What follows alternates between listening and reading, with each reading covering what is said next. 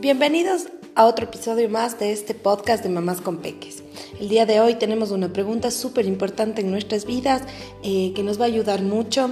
Tenemos una invitada muy especial que nos va a hablar de este tema que a mí me encanta y me parece muy importante herramienta para seguir con nuestros, eh, para manejar mejor, de mejor forma nuestras vidas. Y la pregunta es la siguiente, ¿y si no dejamos que el ego maneje nuestras vidas? Y voy a eh, comenzar eh, dando la definición de ego según la RAE. En el psicoanálisis de Freud es la instancia psíquica que se reconoce como yo parcialmente consciente, que controla la movilidad y media entre los instintos del ello, los ideales del superego y la realidad con el mundo exterior. Y coloquialmente se llama exceso de autoestima. Según esto, muchas veces dejamos que el ego sea el que dirija nuestras vidas o como yo digo, sea el timón de nuestro barco. Hoy tenemos una increíble invitada que ya hablé en otro podcast acerca de cómo ella llegó a mi vida a mostrarme un camino espiritual muy importante y que creo que tenemos que eh, ir cementando día a día y poco a poco. Hoy nos va a hablar del ego brevemente, ya que es un concepto bastante amplio, pero nos va a guiar un poco para poder tener esta herramienta tan fundamental en nuestras vidas y poder usarla de manera positiva y consciente. Ella es Patricia Jurado, es ecuatoriana, tiene 46 años, es madre de dos hijos, casada, es fundadora y directora de la primera escuela formal de Kabbalah en el Ecuador, Fundación Kabbalah. Es speaker de la Academia de Ismael Cala de Miami, es socia fundadora del proyecto Ástica, es panelista de radio, articulista de medios digitales, también cuenta con su propio podcast que lo puedes encontrar como Patricia Jurado en Spotify o Anchor, voluntaria permanente en distintas causas sociales. Muchas gracias, Patti, por estar hoy con nosotros y poder compartir tus conocimientos, guiarnos en este tema que me apasiona mucho y ha sido una herramienta súper importante al conocer este famoso ego que maneja nuestras vidas muchas veces y no, no, estamos conscientes de eso y no nos damos cuenta, ¿no? Porque desconocemos más que nada. Muchas gracias Gaby a ti y muchas gracias a quienes tienen interés de escuchar este concepto expresado en tu podcast. Sí, como tú efectivamente dijiste, existe un concepto del ego que es el, el, que conocemos coloquialmente o a través de las definiciones psicológicas y existe la definición del ego a través de la Kabbalah. Para tener una idea en términos generales, la Kabbalah es una sabiduría que tiene 4.000 años de antigüedad, unos dicen que 3.000, otros dicen que 2.000, pero estamos hablando de una sabiduría milenaria que lo que hace es explicar cómo funciona el universo y cómo nosotros, como seres espirituales y humanos también, podemos conectarnos con ese mundo, con ese infinito de conocimiento espiritual que está a nuestra disposición y que no accedemos porque no sabemos que está ahí.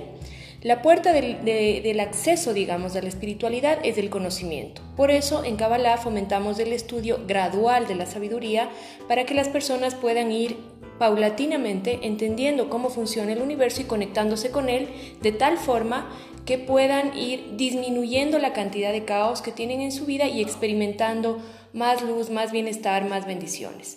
Kabbalah no se contrapone a ninguna religión, no promueve eh, la adoración de ninguna deidad, no está alineada a ninguna religión en particular, es para todo el que desea aprender y practicar.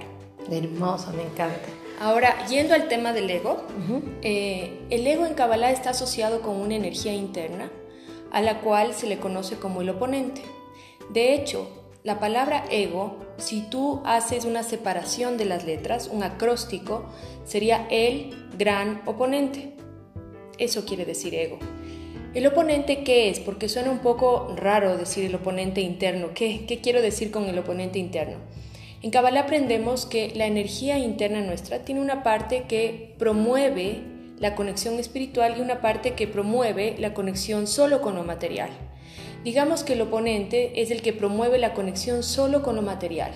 ¿Qué quiere decir esto? Vemos mucha gente cuyo Dios, cuyo norte en la vida es el dinero, por ejemplo, o cuyo Dios es la pareja, o la sexualidad, o, las compras. Entonces, todas esas, esas formas de pensamiento o formas de vida están fomentadas por el ego o el oponente.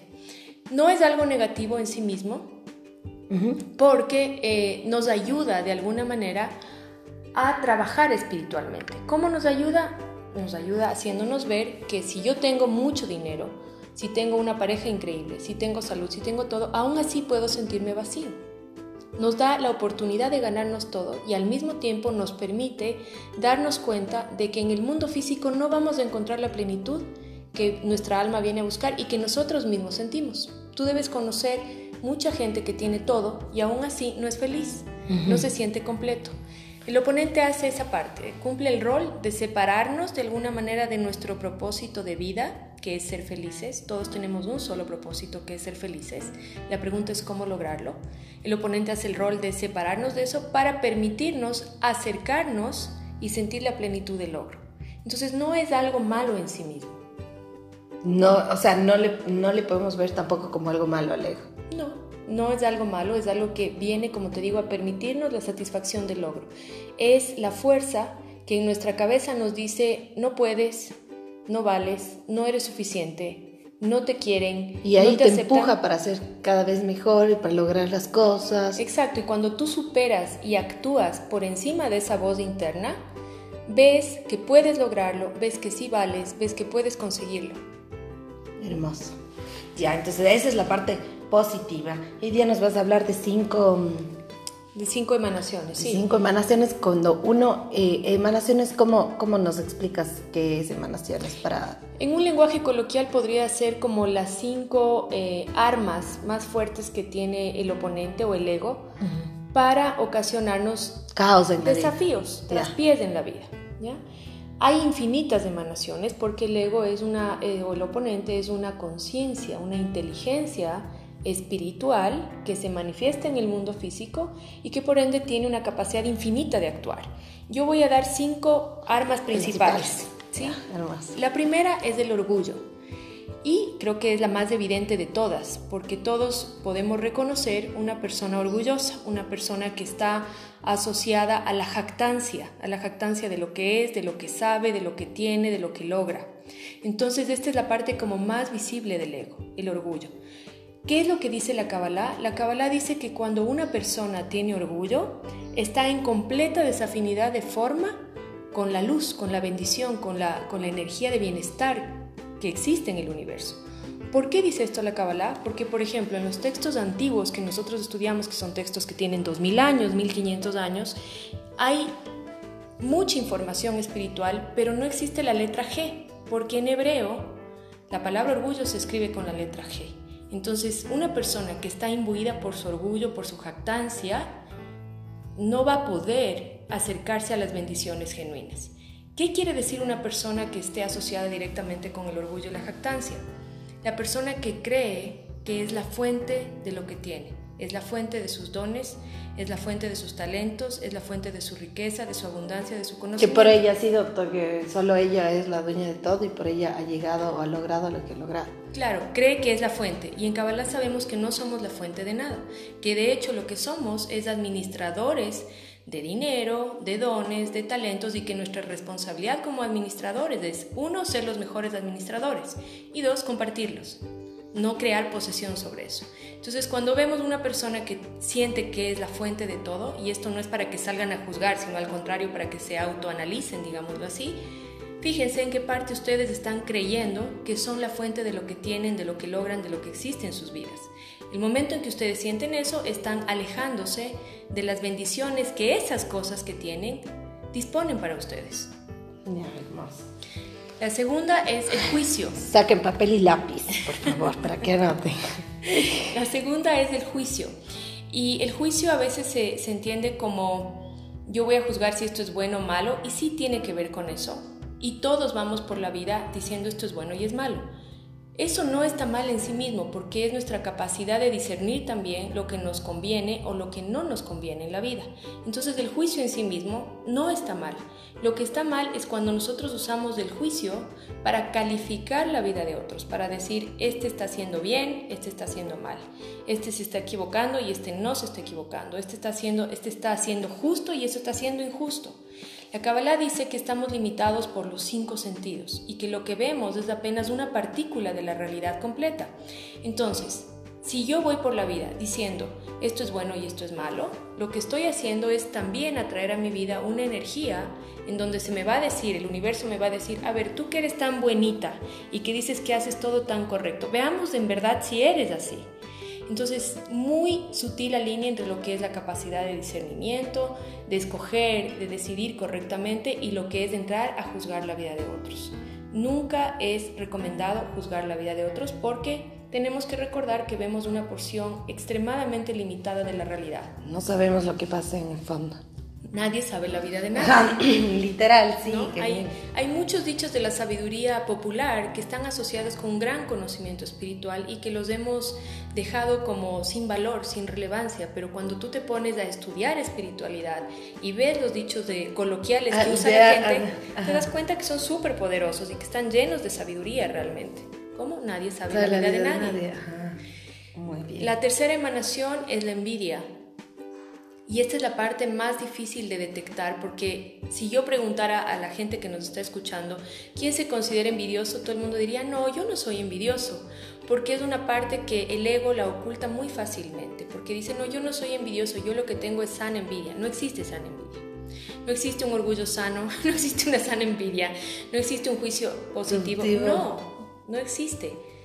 Eh, y sé que suena radical, pero a medida que vas estudiando espiritualidad y adentrándote en los conocimientos, te vas dando cuenta de que todos tenemos estos cinco atributos. Todo el tiempo, eso digo, como que en algo, yo creo que en el día te sale alguna de esas. Claro, a lo largo del día van como aflorando distintos aspectos de nuestro ego. Entonces nadie está exento de esto. Y la persona que diga que porque es espiritual o porque tiene un largo recorrido de cualquier índole, ya no es orgulloso o ya no es envidioso o ya no es juicioso o ya no es las otras emanaciones que vamos a ver, pues cuidado, porque el mundo realmente no está lleno de gente iluminada, está lleno de gente que está trabajando. Por ejemplo, una persona iluminada, ¿crees que ya no tenga eso? ¿O vos crees que igual, como, no sé, poniendo una idea, o sea, te pongo un ejemplo, Jesús, que yo para mí era una persona iluminada y también tenía sus momentos de, de crisis y de... Entonces, ¿vos crees que una persona iluminada tenga momentos de crisis? Bueno, yo creo que Jesús no tiene ningún referente que se pueda comparar con él, primero. Ah, creo que definitivamente es un ser que tomó un cuerpo humano y que nos mostró la parte divina. Entonces, es imposible compararlo con, con nosotros que somos unos comunes y silvestres seres que Pero digo, por ejemplo, con Buda o yo qué sé. O sea, digamos, hablemos de Gandhi o de, Martin Luther King o gente que son realmente personajes históricos que han demostrado tener una vivencia espiritual potente, importante, yo creo que ninguno de ellos eh, hubieran tenido la capacidad de realizar el impacto y dejar el legado que dejaron si no tuvieran estos atributos, porque solamente la luz solamente puede brillar en la oscuridad. Si ellos no vinieran de un lugar de mucha oscuridad interna, no hubieran podido brillar de la forma en la que brillaron. Entonces nadie brilla en la luz, espiritualmente me refiero. ¿sí? Entonces sí, todos tenemos este trabajo que, de transformación espiritual y de hecho eso es lo hermoso, que no se pide que seamos perfectos, sino que se pide que seamos nuestra mejor versión. Y eso es lo único que debe, digamos, como guiarnos, ser como ese foquito guía en nuestra vida. No tengo que ser perfecto. y dejar, porque yo a veces sí me martirizo, o sea, digo, ay, ¿por qué estoy haciendo esto si no debería? Y creo que tenemos que dejarnos también ser, ¿no es cierto? Esa también es una trampa del ego, ese exceso de exigencia, de perfección en un tiempo acelerado. El camino espiritual es un camino gradual que tiene que ir evolucionando permanentemente, siempre desde el amor, nunca desde el juicio. Nunca desde asustar. Y si me juicio a mí mismo, peor. O sea, claro, tú no puedes darle a nadie algo que tú a ti misma no te puedes dar. Si tú a ti mismo no te puedes dar tiempo, paciencia para evolucionar, es imposible que se lo des a alguien. Entonces, todo el camino espiritual empieza por uno mismo, por observarme, cuidarme, tratarme bien, saber que estoy creciendo, pero al mismo tiempo tenerme paciencia, porque los grandes cambios no ocurren de la noche a la mañana. No. Entonces la energía de juicio no tiene que ser usada hacia afuera y tampoco con exceso hacia adentro. Sí decir, ok, ayer o esta noche o este día no fui la mejor versión de mí mismo, está bien, mañana voy a hacer mi mejor esfuerzo. Y de hecho la Kabbalah recomienda hacer como este resumen diario de tus acciones y ver dónde pudiste haber sido mejor y no lo hiciste para tomar nota y seguir adelante, no para juzgar. Ya, perfecto. Justo en este libro de Conversaciones con Dios 2 me dijo algo que, muchas veces, que primero tienes que ver qué te sienta bien a vos y después ver el resto, porque uno siempre está pensando a veces, muchas veces en el resto, en qué piensa. Dices, no, piensa que, y cuando vos te sientes bien y te haga bien a vos, de seguro le va a hacer bien al resto. Exacto. Sí, todo lo que muestra el universo externamente es tu estado interno. No hay nada que veas afuera que no esté dentro de ti. Entonces, si tú ves, eh, no sé, miedo, dolor, sufrimiento, angustia, etcétera, es porque hay alguna parte de ti dentro que está vibrando en ese lugar. Y no quiere decir con esto que en el mundo no exista eso, es una realidad, eso existe, ¿sí? Pero a nivel energético, vibracional, yo sí tengo la oportunidad de alinearme con la bendición, con la alegría, con el bienestar o con el caos, el dolor y el sufrimiento. Y eso empieza por mí mismo, por darme a mí mismo el espacio de no juzgarme, de apreciarme como soy, de aceptarme como soy, de valorar todo lo bueno y todo lo que tengo por transformar, porque no hay nada malo realmente. Hay aspectos a trabajar y a transformar que están ahí para que, como dije de Gandhi y dije de Luther King, yo pueda transformarlos en luz, pueda cambiar y mostrar mi, mi mejor versión al mundo. La otra sería, eh, bueno, esto era la envidia, que no hablamos mucho de la envidia, me gustaría, nos fuimos otra vez como al juicio.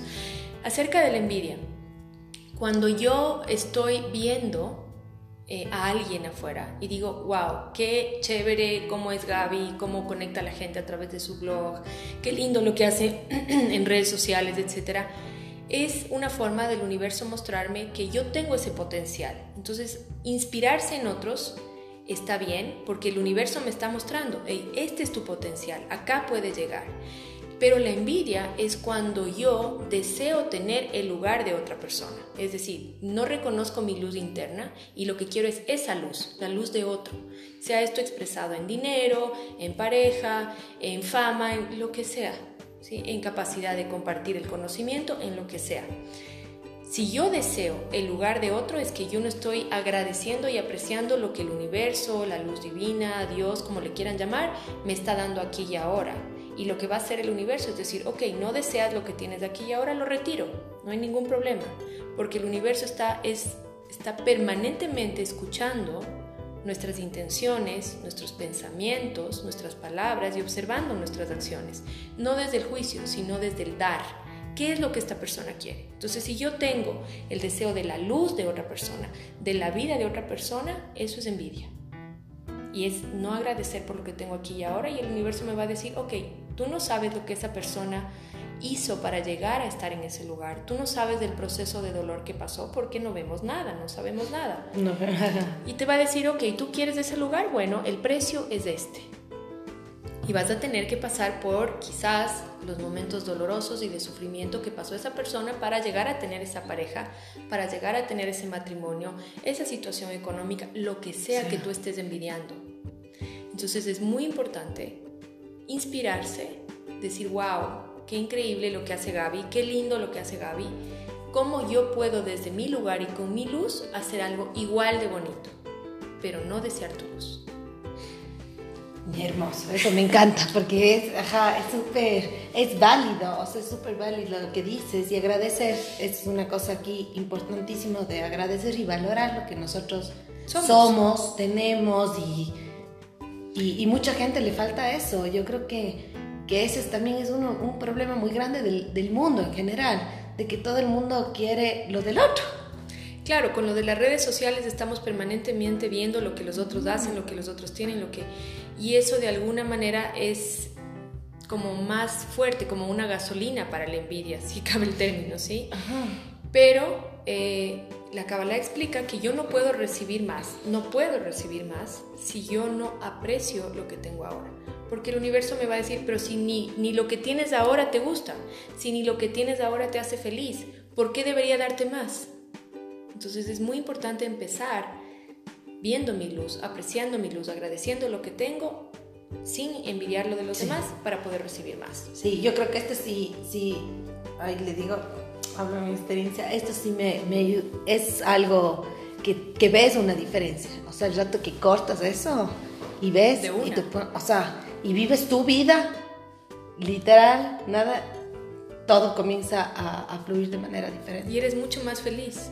Totalmente, mucho más feliz. Y hay una luz que viniste a revelar tú en el mundo, una luz que vine a revelar yo en el mundo, y así hay 7.500 millones de luces diferentes. ¿Qué quiero decir con luces?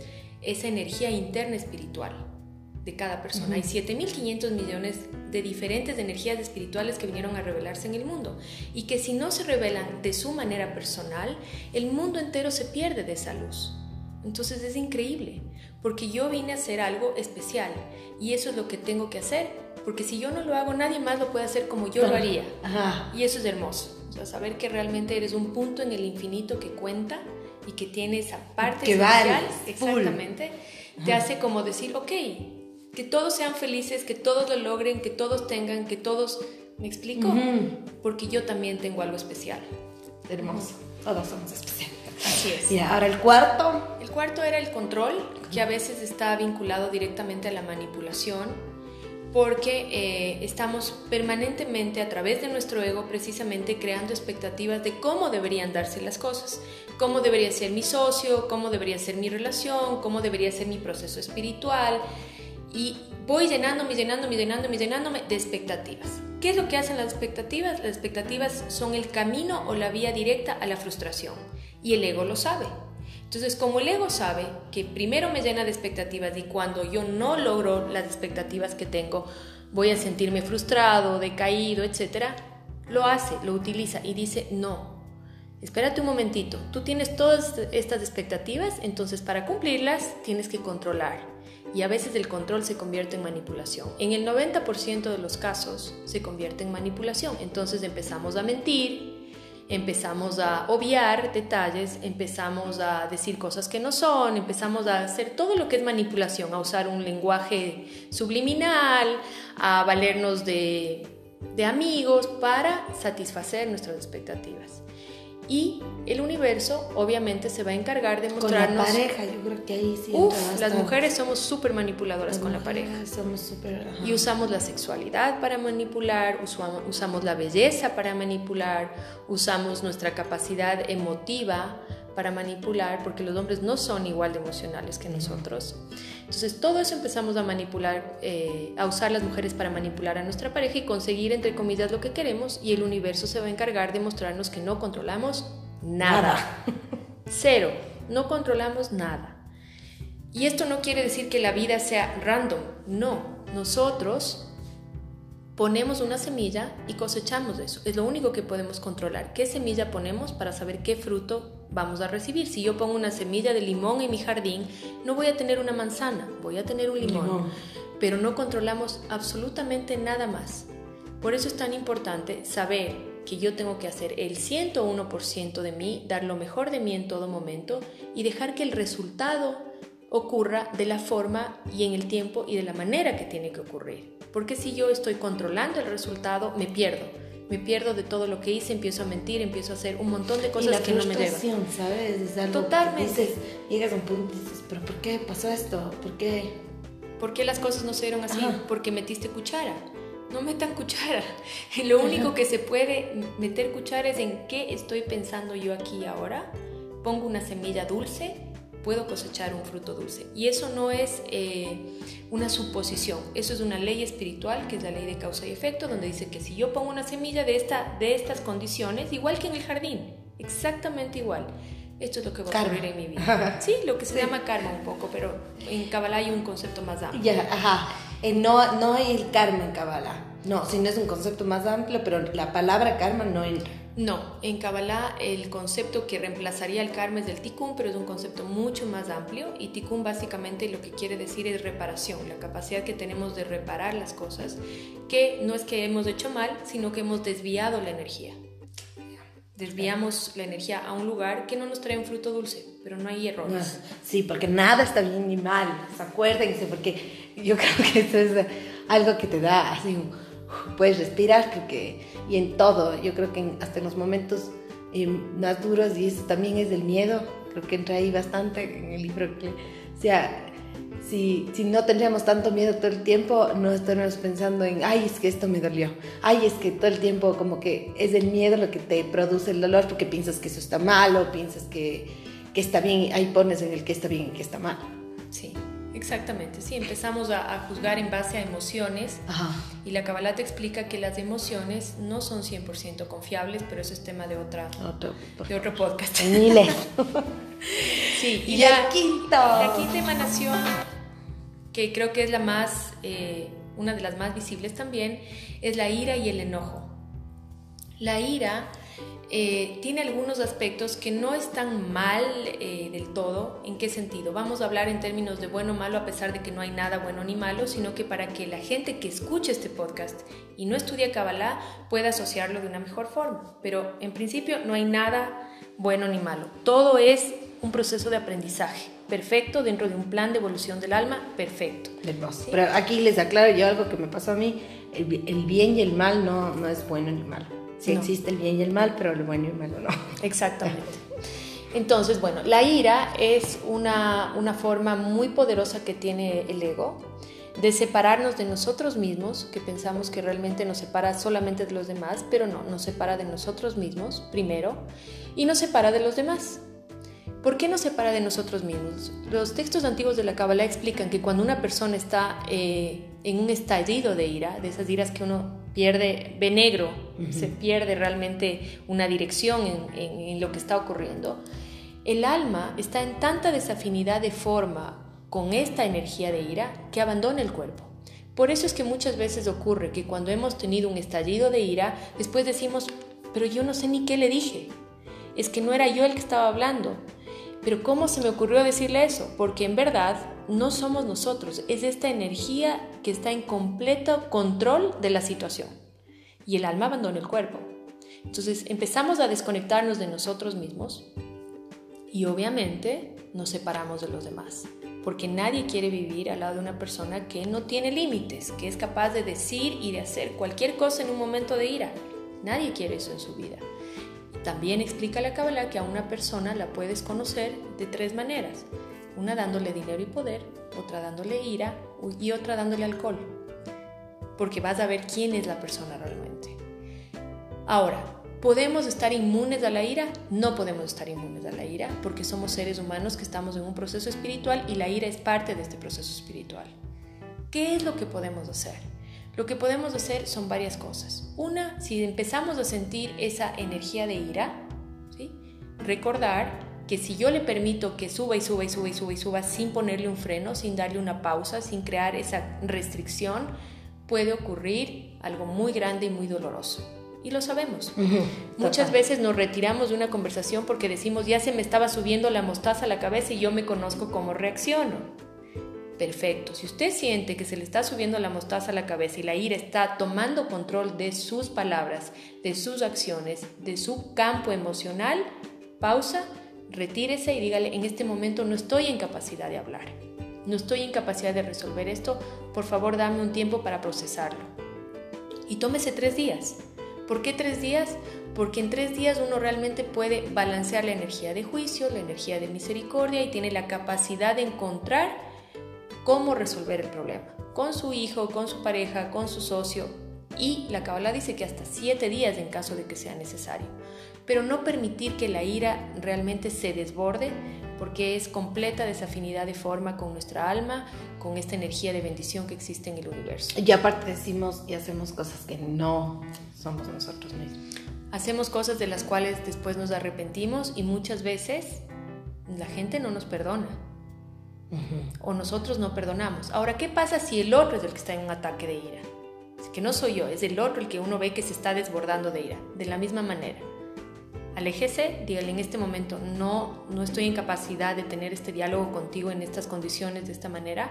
Prefiero retirarme y retírese. Pero no se quede en presencia de una persona que está en un ataque de ira, porque como el alma abandona el cuerpo, si esta persona le mira a los ojos, le va a transferir también una cantidad de ira a usted que va a empezar a hacerse un círculo vicioso y no van a poder salir. No sé si se han dado cuenta de que ese tipo de peleas se vuelve un círculo vicioso y a veces se vuelven peleas de años, donde hay tanta ira de por medio que se destruyen familias, se destruyen amistades, se destruyen cosas muy importantes a través de la ira. Entonces, pausa.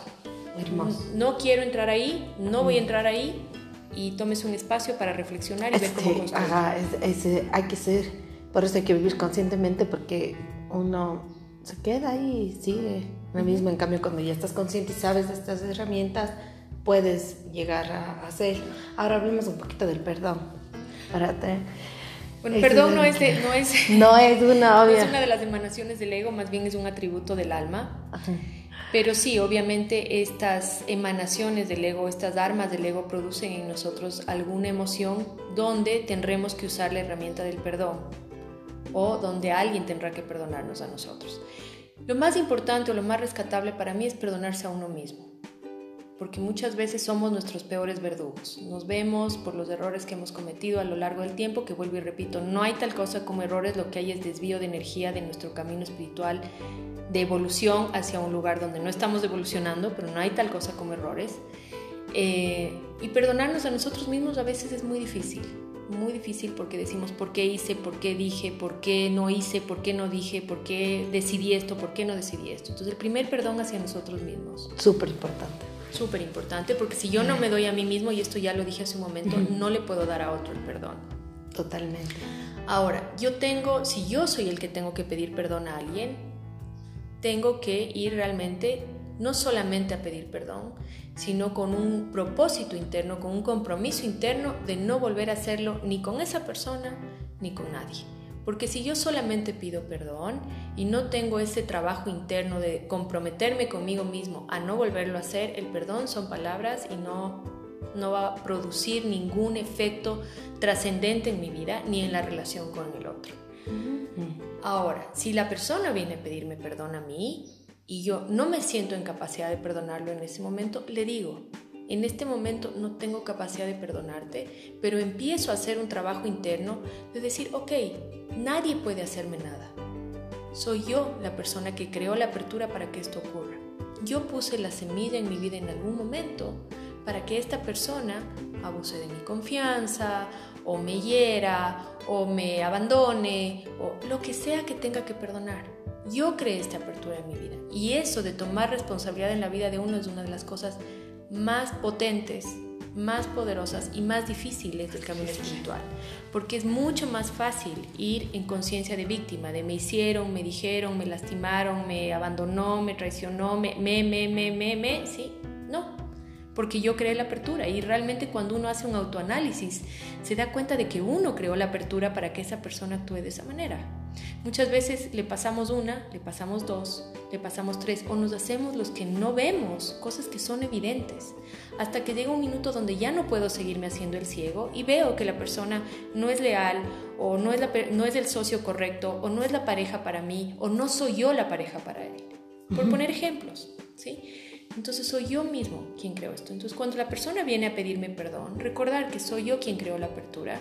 Quizás no estoy en este momento en capacidad de perdonar, pero sí empezar a hacer ese ejercicio interno de decir, ok, si yo perdono, esto va a crear una energía de misericordia en mi vida, va a traer bendición. Y el otro día hablaba con mi papá, que es un hombre muy sabio, y me decía, hijita, usted utiliza la palabra misericordia que ya en este tiempo no existe. Sí, es que es verdad. Pero ¿qué es misericordia? Es simplemente tener empatía con el otro, es recordar que no es perfecto, pero yo tampoco soy perfecto, porque misericordia suena algo tan elevado, tan místico, pero es algo muy simple, muy vivencial, es ser empático pero de corazón, sintiendo realmente que me lastimaste, no te entiendo, no te comprendo, pero estás también en un proceso espiritual como yo y voy a seguir adelante y no me voy a quedar enganchado en, el, en la emoción dolorosa, de miedo, de angustia. No, voy a seguir adelante. Eso es misericordia, es muy simple, las cosas son simples, sino que nos hemos acostumbrado a vivir en modo enredado. Mientras más simple seas, más feliz va a ser tu vida, más tranquila, más, más llena de luz, más llena de bienestar va a ser tu vida. Qué hermoso, me encanta. Muchas gracias, Patti. Y para terminar, te voy a hacer una pregunta. Cuéntame qué, cuál es el legado que les quieres dejar a tus hijos Uy. aquí en la maternidad. no me preparaste para esa pregunta. Íbamos a hablar del ego. ¿Qué es lo que yo quiero dejarles a mis hijos? No sé si solamente a mis hijos, porque creo que el poder de trascender que tenemos es mucho más grande que la familia. Obviamente, nuestra primera responsabilidad Somos es más nuestros con hijos. Tenemos Claro.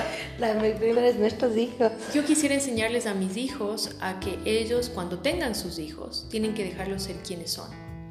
Entonces, ¿cómo les enseño eso? Dejándoles ahora que ellos sean quienes son. No lo que yo quiero que sean, no lo que yo espero que sean, no lo que me gustaría que sean, sino quienes son. ¿Y cómo se hace eso cuando son los niños chiquitos?